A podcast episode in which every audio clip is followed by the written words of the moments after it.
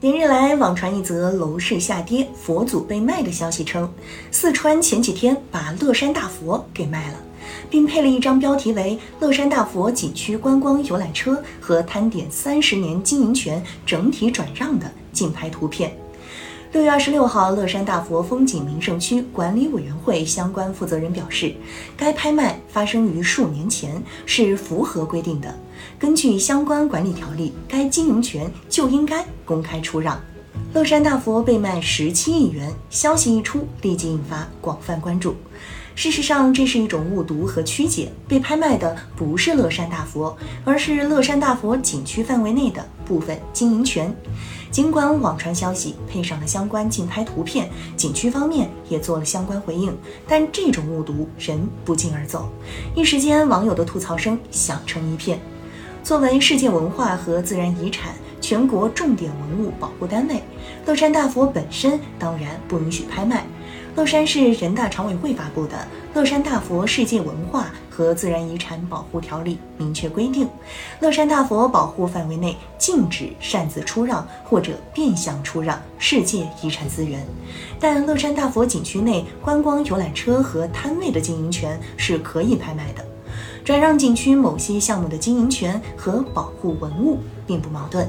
乐山大佛世界文化和自然遗产保护条例也明确规定，乐山大佛景区管委会按照相关授权，承担乐山大佛保护范围内的特许经营等职责。在乐山大佛保护范围内从事经营活动，应当经乐山大佛保护管理机构审核同意后，依法办理相关审批手续。根据国家风景名胜区条例有关规定，景区内的交通服务等项目，应当采用招标等公平竞争的方式确定经营者。因此，乐山大佛景区公开拍卖观光游览车和摊点经营权合法合规。相关经营权被拍卖后，是否会导致涨价问题？这倒不必过于担心。景区内有关商品和服务的价格是接受相关部门审核和监管的，拥有特许经营权并不能想涨就涨。景区工作人员表示，该交易在二零二一年完成后，最终承包公司为国企，并未出现涨价情况。现实中，此类转让经营权的现象较为普遍，在不少地方已成常态。那么，乐山大佛景区转让部分经营权缘何被误读？一方面，不排除某些营销号被蹭流量、断章取义、添油加醋、乱带节奏；另一方面，部分网友搞不清景区经营权拍卖和文物保护的关系，容易被误导，也是客观事实。此外，景区方面惜字如金的回应显得过于简单笼统，未起到澄清事实、定分指针的作用。乐山大佛被卖的消息一时间疯传网络，对景区也是一种提醒。